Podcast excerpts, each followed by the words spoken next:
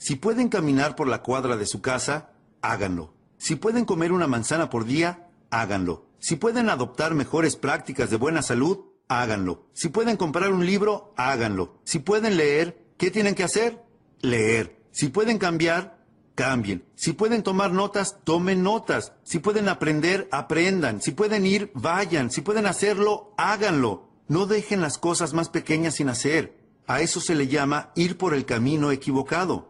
Ustedes dirán, pero ¿puede cambiarme la vida algo tan simple como comer una manzana por día? Sí. ¿Por dónde más empezarían? ¿Van a esperar alguna revelación divina que provenga del cielo? Les aseguro que eso no va a pasar. Todo comienza por una manzana, y si no comienzan con eso, tendrán que hacer frente a sus propias carencias dentro de seis, ocho o diez años, y eso es algo que nadie puede remediar, salvo ustedes mismos. Los demócratas no pueden solucionarlo, nadie más que ustedes puede solucionarlo. Los escritores del mundo no pueden solucionarlo. Los sabios del mundo no pueden solucionarlo. Se trata de algo que únicamente ustedes pueden solucionar izando sus propias velas, perfeccionando sus propias velas de modo que se tengan que preocupar menos por los vientos que soplen. Y es por eso que hemos analizado todo esto.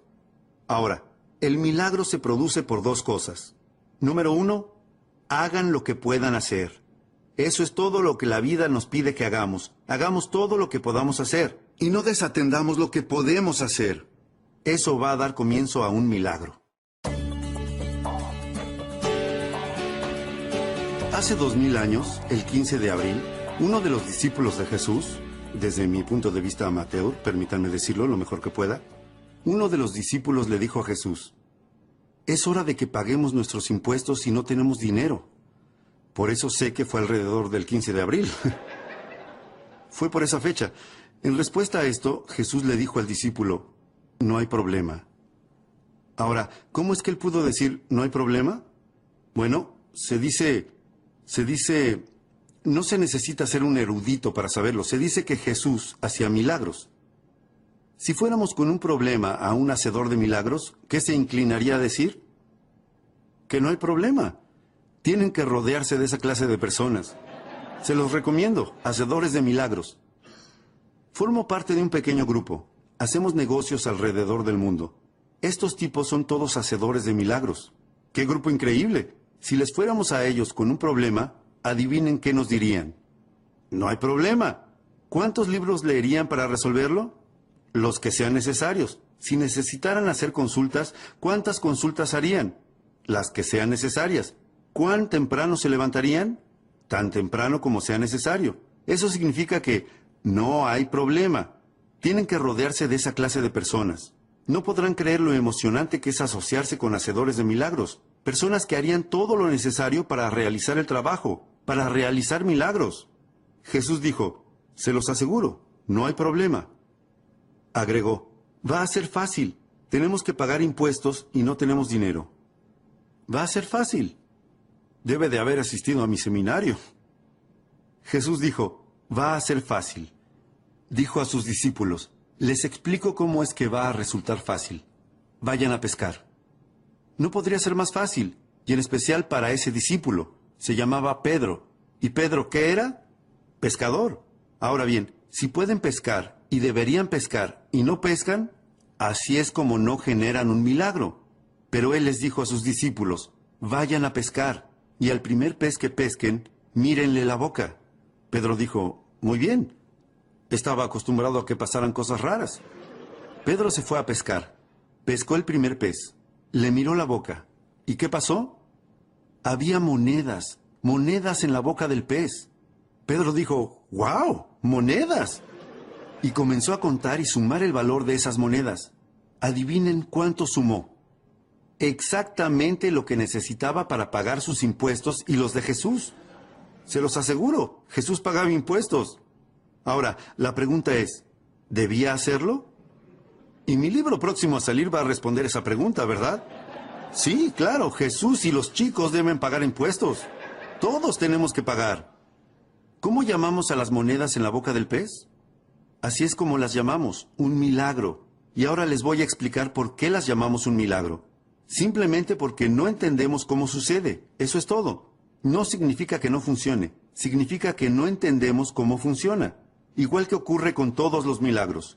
Y para la mayoría de nosotros, todo en nuestra vida es un milagro, se los aseguro.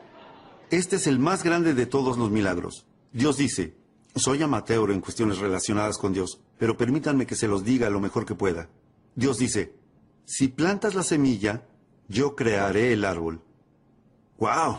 Imposible lograr un mejor acuerdo. Número uno, a Dios le toca la parte más difícil del trato. Miren si a ustedes les tocara crear el árbol. Estarían noches enteras sin dormir tratando de dilucidar cómo hacer un árbol. Dios dice, no, déjenme a mí la parte del milagro.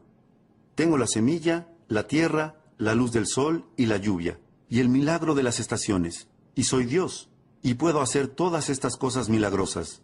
Solo les reservo a ustedes algo muy especial. ¿Y qué es? Plantar. Eso es todo, sin cánticos. No, no tenemos que cantar, ni dormir bajo una pirámide, no. Pero si quieren un milagro, tienen que hacer todo lo que puedan. Si se trata de plantar, planten. Si se trata de leer, lean. Si se trata de cambiar, cambien. Si se trata de estudiar, estudien. Si se trata de trabajar, trabajen. Lo que sea que tengan que hacer. Ese es el punto número uno. El trabajo que hace milagros. Número uno, hagan lo que puedan hacer.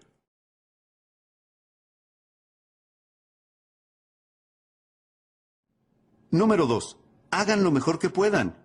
Esa no es la filosofía de muchas personas, hacer lo mejor que pueden. No le dan importancia.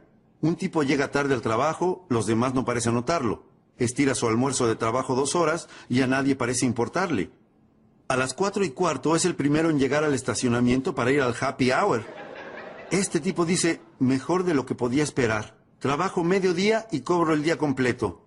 Y el tipo dice, lo logré ni sospecha que su pésima filosofía ya plantó la semilla de su propio desastre. Hacer menos y menos y querer más y más, les aseguro que se llama desastre, pero desarrolla su propia filosofía. Esta es la mejor filosofía. Hagan lo que puedan, número uno. Número dos, hagan lo mejor que puedan. Mi padre incluso me enseñó que siempre tenía que hacer más que lo que me pagaban por hacer. ¿Por qué? Para invertir en mi futuro hagan más que lo que les pagan por hacer. Ahora bien, los sindicatos podrían discutir con nosotros sobre eso, pero esa es la clave. Dejen que los demás tengan su filosofía y que eso los lleve donde quiera que vayan y permítanse ustedes tener su propia filosofía.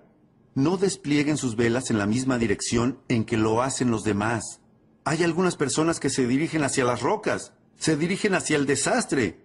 Les pido que en forma individual reúnan toda la información posible que puedan obtener de mí y de todas las demás personas que tengan algo valioso para compartir, y que luego armen su propio programa para lanzarse a navegar. No se limiten a utilizar la filosofía de otra persona, ni se rijan por ella. Desplieguen las velas según sus propios métodos. Y este es el mejor consejo que puedo darles. Número uno, hagan lo que puedan hacer. Y número dos, háganlo de la mejor manera que puedan. Todas las clases de milagros comienzan a ocurrir cuando se hace lo mejor que se puede. Si ahora todos nos tiráramos al suelo e hiciéramos la mayor cantidad de flexiones de brazos que pudiéramos, y digamos que por algún motivo increíble últimamente no han hecho flexiones de brazos, no puedo imaginarme por qué, pero supongámoslo, y supongamos que lo máximo que pueden hacer son cinco, y miran al resto y ven que todos hemos terminado y dicen, cinco es lo máximo que puedo hacer. Podríamos decir por la cara que tienen que probablemente tengan razón. Cinco es lo máximo que pueden hacer. Ahora, la gran pregunta es, ¿cinco es todo lo que pueden hacer? La respuesta es no. Este es el secreto. Si descansan un poco, pueden hacer cinco más. Y eso es lo emocionante. No tienen que descansar una semana. Si descansan un poquito, pueden hacer cinco más. Y si descansan un poquito, ¿qué? Pueden hacer cinco más. Y si descansan un poquito, pueden hacer ocho más. Ocho, ocho. Pensé que cinco era lo máximo que podían hacer. No. Si continúan con ese proceso repetitivo de descansar un poquito y volver a hacerlo, les aseguro que, ¿qué ocurrirá?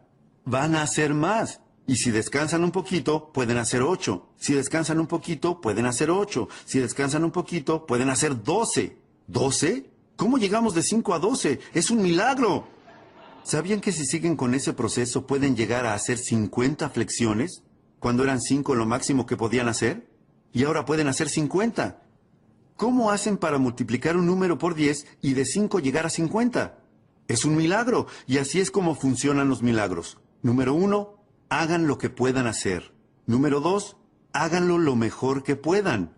Número tres, descansen muy poco.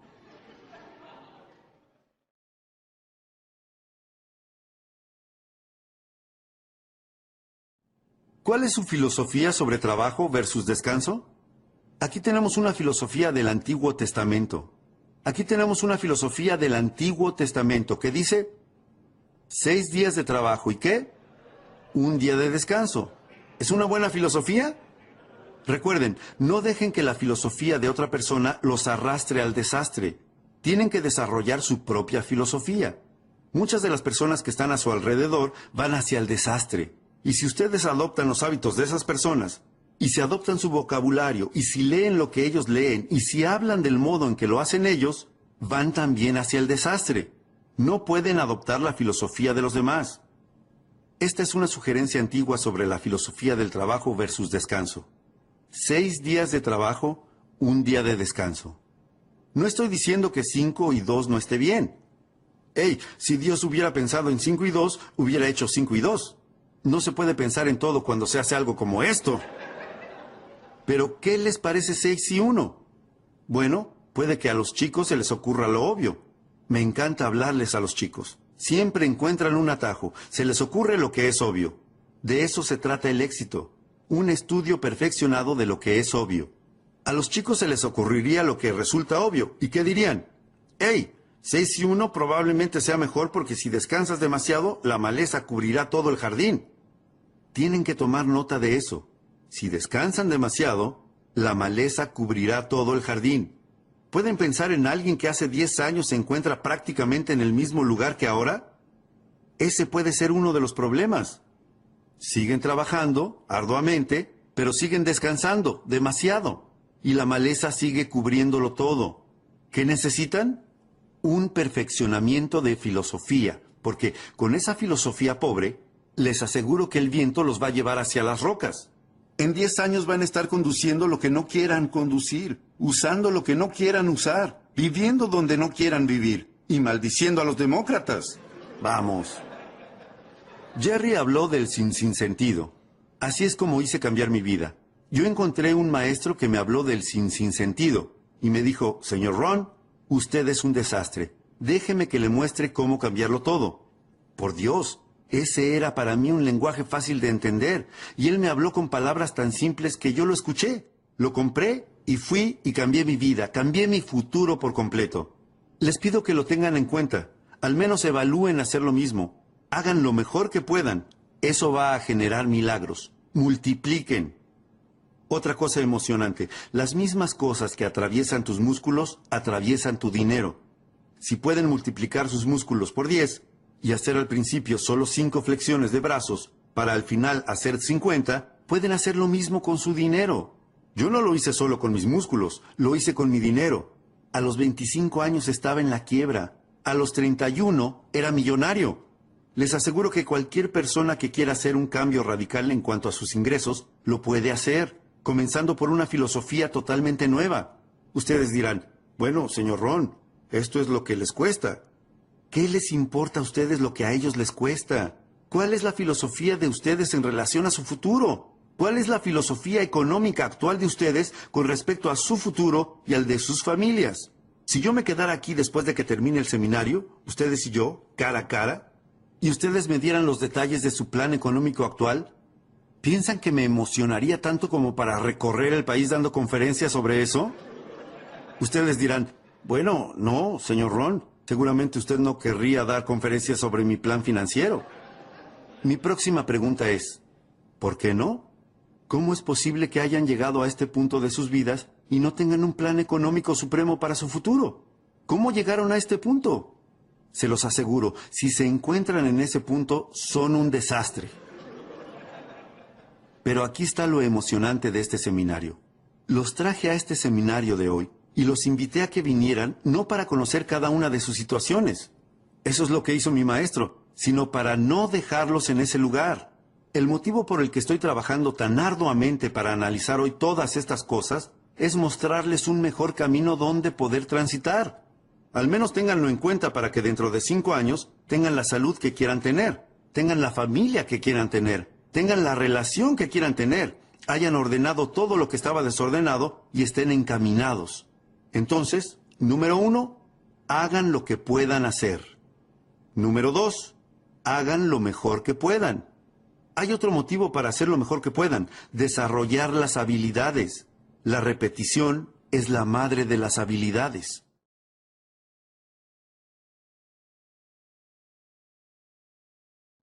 ¿Por qué desarrollar habilidades? Por esto, porque las habilidades hacen que el trabajo sea más valioso. Si únicamente trabajan, les alcanzará para vivir. Si trabajan con habilidad, harán una fortuna, si les interesa. Conozco a muchas personas a las que no les interesa, pero seguramente a ustedes les interesa. Si no, no hubieran gastado su dinero y tiempo en estar aquí. Trabajo habilidoso. Si simplemente hablas con tu familia, puedes hacer que se mantenga unida. Si hablas hábilmente con tus hijos, puedes ayudarlos a construir sueños para su futuro. Lenguaje habilidoso. Por eso es que dedico tanto tiempo el fin de semana, especialmente en el área de comunicación, a generar un efecto en las personas a través de la palabra. No pueden ser perezosos con el lenguaje. Vale muchísimo. ¿Qué pasaría si quisiéramos decirle a alguien que nos importa? ¿Qué pasaría si le quisiéramos decir, ¿qué te está afectando? Y en lugar de eso le dijéramos, ¿qué es lo que está mal contigo? ¡Ay, qué gran error! Y de seguro que pudieron haber cometido ese error hace 10 años, pero no ahora. Deben de haber mejorado mucho en cuanto a su lenguaje y comunicación. Vamos, necesitamos las habilidades para ayudar a construir los sueños de nuestras familias. Necesitamos las habilidades para generar un emprendimiento y hacerlo exitoso.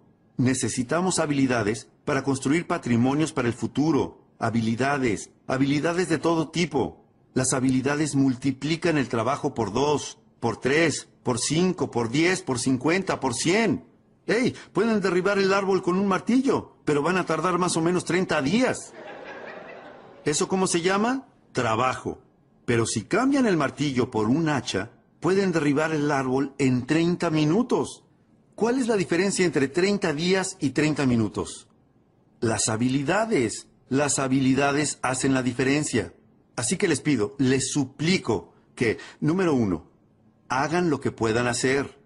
Ordenen todo lo desordenado. Y número dos, no se conformen con menos de lo mejor que puedan hacer lo mejor que puedan hacer comenzará a generar milagros. Multipliquen sus músculos por 10, multipliquen su dinero por 10, multipliquen la relación con su familia en términos de patrimonio por 5, por 10, por 50, por 100.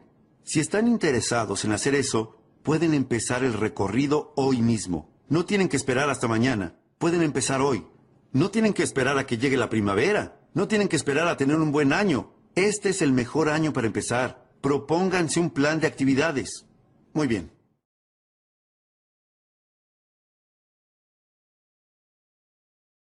Número 4. Finalmente llegamos a la número 4. La cuarta de las cinco piezas más importantes en el rompecabezas de la vida. La llamo resultados. Resultados. De vez en cuando tenemos que revisar los resultados para ver si nuestra filosofía está funcionando, para ver si nuestra actitud está funcionando. Uno de los motivos para verificar los resultados es ver qué está funcionando y qué no está funcionando. Ver si nuestras disciplinas están encaminadas. Puede que estén encaminadas o qué? Fuera del camino. Dependiendo de qué? De los resultados. Ahora, llévense esta frase a casa. Los resultados son lo fundamental. ¿Qué otra cuestión fundamental, además de trabajar sobre la filosofía y la actitud y la disciplina, hay para poder generar resultados? ¿Cuál es la razón de que existan las estaciones del año? Existen para ver qué se puede hacer con ellas. ¿Cuál es la razón de que existan las estaciones, la tierra y la luz del sol y la lluvia y el cambio de las estaciones y el milagro de la vida? ¿Por qué existe todo eso? Esta es la razón de todo eso. Es para ver qué podemos hacer con eso. Resultados. Esto es todo lo que la vida nos pide que hagamos en cuanto a resultados. Es esto, una frase simple es una de las mejores que tengo hoy para ustedes. La vida solo nos pide que hagamos esto, que hagamos un progreso perceptible en un periodo de tiempo razonable. Anoten eso. hacer un progreso perceptible en un periodo de tiempo razonable. Eso es lo que la vida nos pide que hagamos. Así que, número uno, tienen que ser razonables con el tiempo para hacer una evaluación y una cuenta que muestre los resultados. No sean irracionales con el tiempo. Padres, no sean irracionales con el tiempo. Los gerentes, los agentes, los socios comerciales. Tengan un poco de paciencia. No pueden preguntarle a alguien cada cinco minutos, ¿cómo te sientes? Es muy pronto. El tipo dice, todavía ni me fui del edificio, dame un respiro. Así que cinco minutos es muy pronto para preguntar. Ahora, ¿cinco años cuánto es? Demasiado tiempo y demasiado tarde. Entonces, ¿cuál sería un tiempo razonable para preguntar y evaluar los resultados? Número uno, al final del día. No pueden dejar pasar más de un día sin haber hecho algunas cosas, haber escrito algunas cartas, haber tenido una conversación con su hija. No pueden posponer lo importante más de un día. Si trabajan en una oficina, tienen que hacer algunas cosas durante el día de trabajo. Tienen que hacer algunas llamadas. Sus disciplinas relacionadas con la salud, tienen que realizarlas durante el día. No pueden posponerlas y decir, bueno, voy a comer nueve manzanas desde hoy y durante diez días. No, es una manzana por día, por día. Tienen que hacer algunas cosas durante el día. Así que si cinco minutos antes de la medianoche no han comido una manzana, háganlo. Una por día. Lo que sigue, una semana. Tienen que llegar a hacer algunas cosas en el transcurso de una semana. Cosas de trabajo, llamadas, actividades. Una semana es un buen plazo de tiempo. No pueden dejar pasar más de una semana sin revisar y evaluar y ver cómo va todo.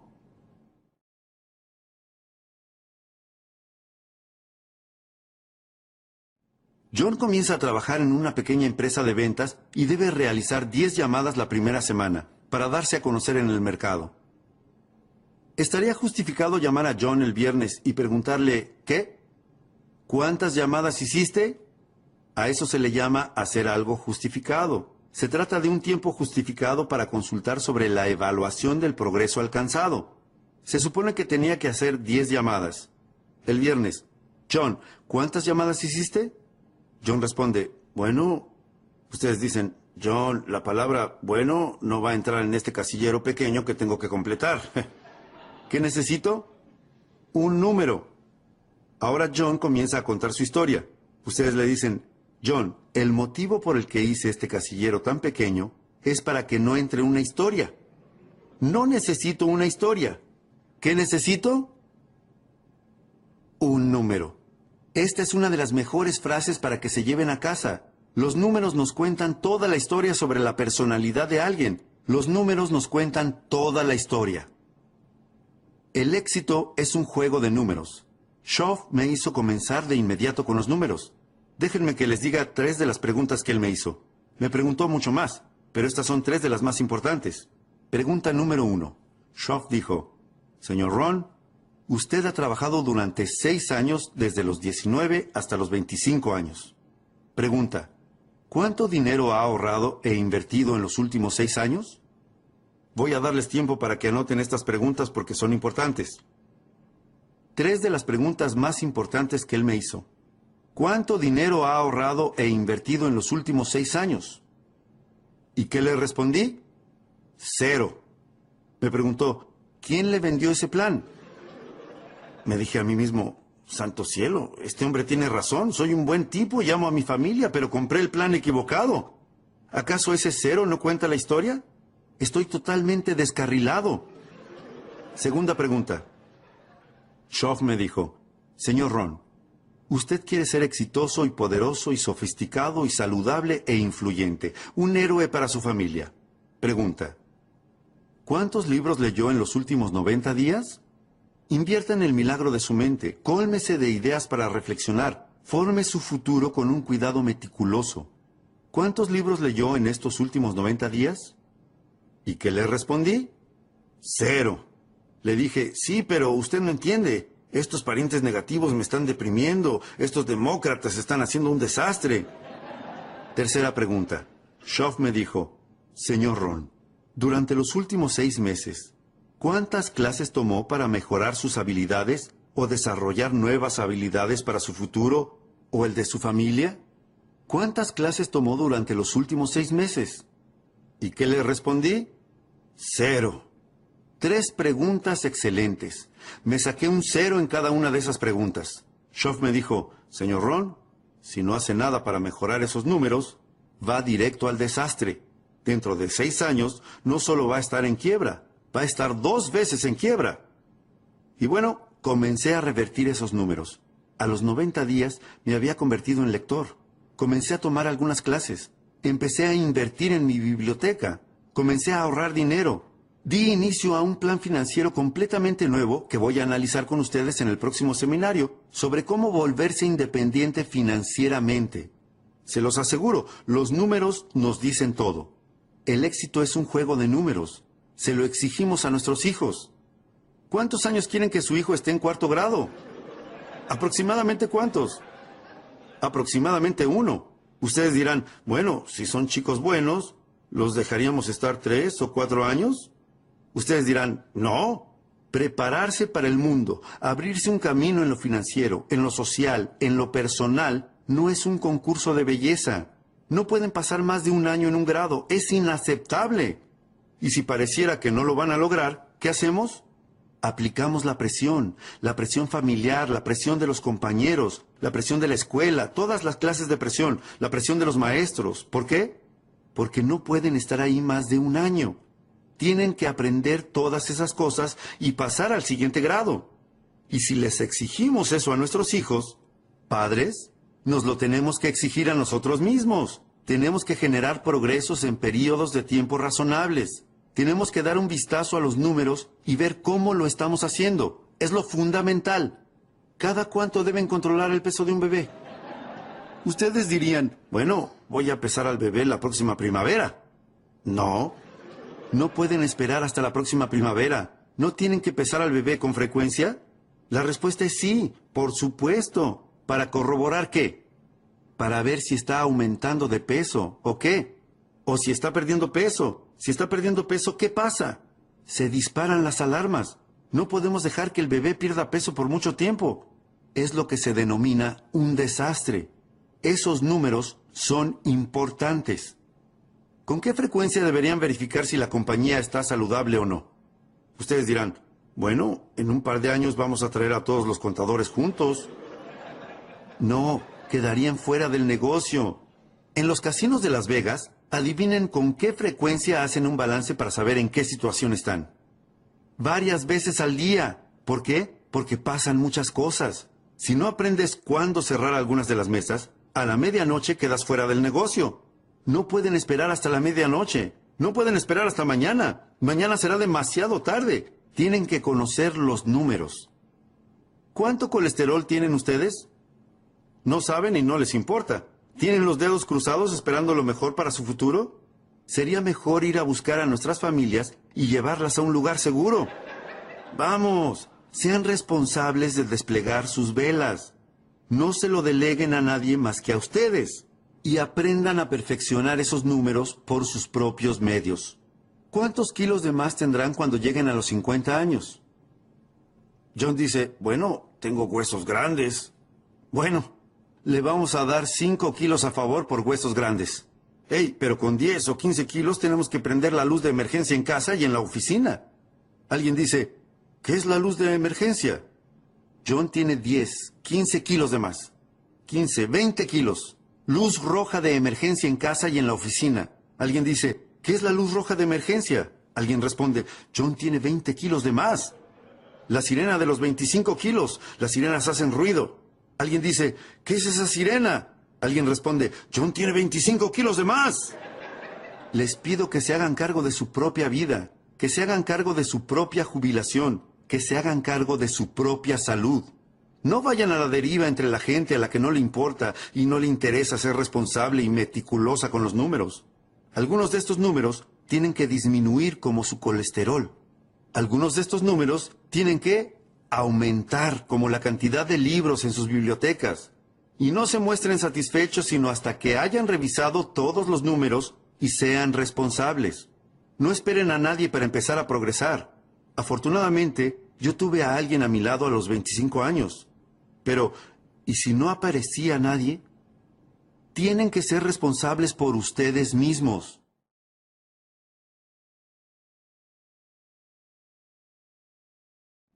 Busquen información. Si buscan, la pueden encontrar. Motivación. Esto es lo verdaderamente importante. La automotivación. El tipo dice, qué bueno sería que alguien viniera y me encendiera el motor. Y si no viene nadie, tienen que tener un mejor plan para sus vidas. ¿O se van a quedar sentados en las sombras por el resto de sus vidas deseando que las cosas pasen? La respuesta es no. Se los aseguro, tienen que levantarse, tienen que hacer algo, automotivarse, autoeducarse, buscar libros. No esperen a que venga alguien y les dé todo servido en bandeja y les diga, por favor, compre. Les pido que los busquen, que vayan a buscarlos. Una frase antigua dice que el que busca, encuentra. Para encontrar, se necesita buscar, como hicieron hoy al venir aquí. Se los agradezco. Es raro que una buena idea lo saque de la rutina. Tienen que salir a buscar lo que necesitan. Tienen que ir a la iglesia y ver si lo encuentran. Tienen que ir a la biblioteca y ver si lo encuentran. Tienen que ir a seminarios como este y ver si lo encuentran. Tienen que comprar libros, leerlos y ver si lo encuentran. Tienen que escuchar el cassette y ver si lo encuentran. Y el dicho dice que si buscan, si buscan, podrán encontrar algunas buenas ideas para cambiar su salud podrán encontrar algunas buenas ideas para modificar sus habilidades y lograr un ascenso en el trabajo. Podrán encontrar algunas buenas ideas para aumentar sus ingresos, cambiar su futuro, aumentar el número de propiedades a su nombre. Se los aseguro, lo encontrarán. Los resultados son fundamentales. Verifiquemos los números. No se conformen con menos que el mejor de los números. Jesús caminaba un día con sus discípulos. Vio una higuera una historia interesante. Y mientras miraba desconfiado la higuera, les dijo a sus discípulos, ¿Esta higuera tiene higos? ¿Ustedes piensan que es una pregunta importante? Les aseguro que para la higuera es la pregunta más importante. ¿Tiene higos? Uno de los discípulos le dijo a Jesús, No, Señor, de todas las higueras que podía elegir, esta en particular no tiene ningún higo. La historia cuenta que Jesús perdió la paciencia fue una de las pocas veces que perdió la paciencia. ¿Por qué? Creo que para establecer su punto. Una higuera sin higos es inaceptable. Jesús dijo rápidamente, propongo que si esa higuera no tiene ningún higo, la saquen lo antes posible. Y agregó, ¿por qué dejar que ocupe espacio en el escritorio, quiero decir, en la tierra? De manera que, cada tanto, ustedes tienen que reunir a toda su gente y decirle, Hoy vamos a contar los higos. ¿Para qué? Para ver quién se queda. ¿Por qué? Porque es fundamental. Una antigua historia cuenta que un maestro tenía tres sirvientes a los que les dio talentos. Una de las historias más extraordinarias que existen, la historia de los talentos. En aquellos días, el talento era una medida de oro, o servía para contar el dinero, o algo de valor. Y el maestro les dijo a sus tres sirvientes, en aquellos días no había sirvientes como los que nosotros llamamos sirvientes. Eran algo así como cuidadores. El maestro les dijo, tomen estos talentos, estos objetos de valor, y vean lo que pueden hacer con ellos. Me voy de viaje, me ausentaré por un tiempo. Cuando vuelva, revisaremos los números. Los sirvientes dijeron, bueno. Y antes de irse, el maestro le dio a uno de los sirvientes cinco de esos objetos de valor a otro le dio dos y al restante le dio uno. ¿Por qué la diferencia de cantidades? No sabemos. ¿Ustedes saben? No lo saben. Yo no sé. Nadie sabe. Pero a los chicos se les ocurriría lo obvio. ¿Qué es lo obvio de eso? Que todos recibieron algo. No había ceros allí. Y eso tengo que decir acerca de este público reunido aquí esta tarde. No hay ceros aquí. No hubieran llegado tan lejos, no hubieran venido hasta aquí, ni hubieran gastado su dinero ni dedicado su tiempo. Todos aquí tienen algo. No importa si es uno, dos o cinco. Siempre y cuando tengan algo con qué trabajar, ¿a quién le importa cuánto tengan? En general hago un enfoque simple. Lo obvio me parece lo mejor. Un tipo me dice, bueno, me pasa esto, y me pasa esto, y todo me sale mal. ¿Cómo puede ser que me pase todo esto? Yo le digo, ni idea.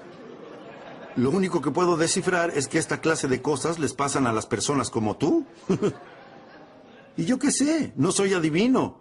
Pero lo que sí sé, según mi experiencia, es que si cambian, todo va a cambiar para ustedes.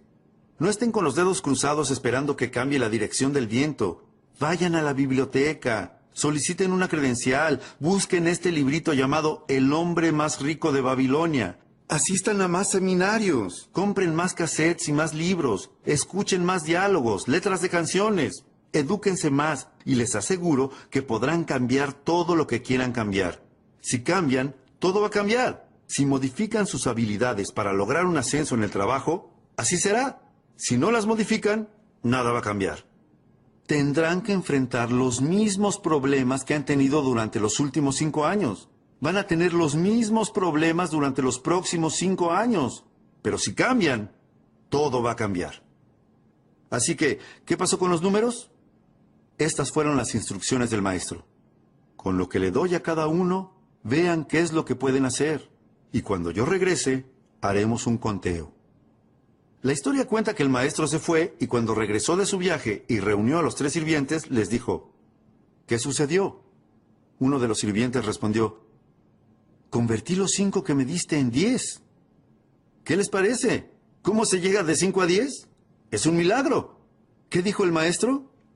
Buenos números, de cinco a diez.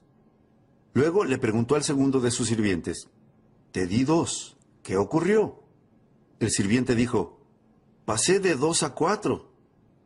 Ese sirviente no pasó de dos a diez, pero al menos fue de dos a cuatro. Esto es lo que les pido a ustedes que hagan, a ustedes que son un público maduro. La madurez. Algún día tienen que armar su lista de los al menos. ¿Cómo pueden estar bien con ustedes mismos al finalizar el año sin que al menos... ¿Al menos qué? Al menos al menos, al menos contar el año próximo con la admiración de su familia, al menos, al menos armar la lista de los al menos. No se libren de la responsabilidad de hacer todo lo que pueden hacer, de dar todo lo que pueden dar. No es necesario que lleguen a diez, pero si tienen dos, tienen que llegar a cuatro.